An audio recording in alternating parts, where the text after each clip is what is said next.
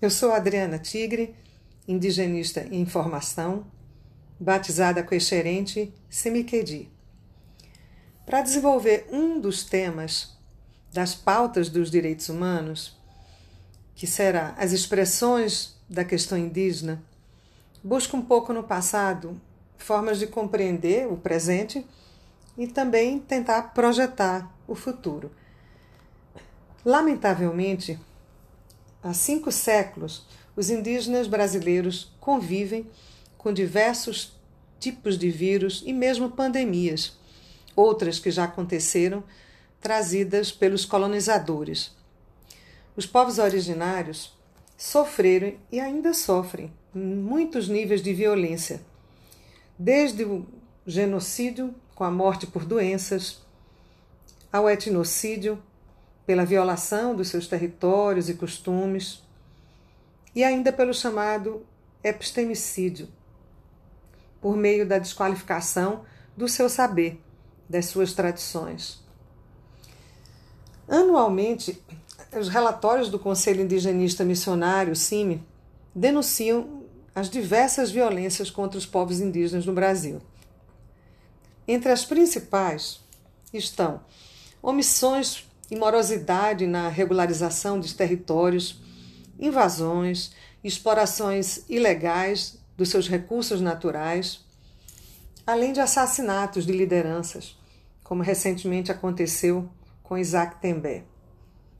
Aliás, nos últimos dois anos, o cenário só se agravou. Desde janeiro de 2019, a instância de poder que deveria preservar os direitos indígenas, o Estado brasileiro, tem sido, na verdade, o principal violador da Constituição de 88 e mesmo da jurisdição internacional, como a Convenção 169, da qual é signatário. Assim, o Executivo Federal tem desvirtuado políticas de Estado como se fossem políticas de governo que pudessem mudar né, à mercê do governante, ser alterada ou ser desestruturada. Diante dessa conjuntura, o movimento indígena tem demonstrado a sua força, resiliência e postura proativa. Em julho passado, a PIB, junto a COIAB e seis partidos de oposição, ajuizaram a ação chamada ADPF, de número 709 arguição por descumprimento de preceito fundamental. Junto ao STF, cobrando um plano de enfrentamento à Covid, um plano completo que contemplasse inclusive aqueles indígenas no contexto urbano, não só os aldeados. Pois bem, em outubro de 2020, o STF acatou é, a ação, determinou que o governo federal relaborasse um plano com a participação não só de representantes dos ministérios, da saúde, da justiça, mas também da sociedade civil, ou seja, da PIB, da COIAB e do Conselho Nacional de Direitos Humanos. Porém, o que é que se pode esperar de um governo negacionista, né? gestor da necropolítica? É, não há uma preocupação com os mecanismos democráticos de participação social. O que, na verdade, recentemente um dos ministérios, o da Mulher, Família e Direitos Humanos, fez foi criar uma comissão para avaliar o Plano Nacional de Direitos Humanos sem incluir o Conselho Nacional de Direitos Humanos. Portanto, essa exclusão tem tudo a ver com o decreto 9579 de 11 de abril de 2019, quando o presidente da República interferiu no funcionamento de todos os conselhos da administração federal direta.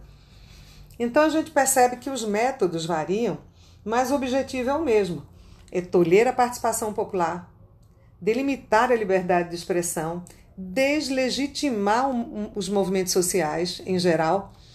Não é por outra razão que o movimento indígena tem recorrido às cortes internacionais, à OIA, à ONU, para fazer reverberar no exterior de modo que essas entidades supranacionais retornem o olhar para cá e cobrem dos governantes é, o seu dever, né, que se constitui num direito da população, em específico do povo indígena.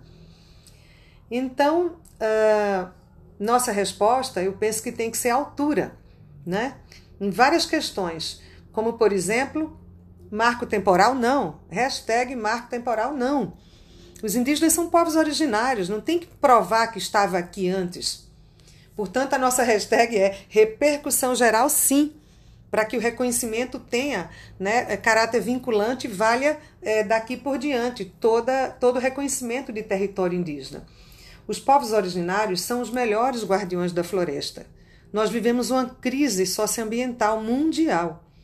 E é da sabedoria ancestral do bem viver que vêm os ensinamentos de que a terra deve ser preservada para todas e todos, com a sua riqueza humana, mineral, vegetal e animal. Essa é minha reflexão junto ao curso de Direitos Humanos, organizado pelo Movimento Estadual de Direitos Humanos, com o apoio do Fundo Brasil de Direitos Humanos.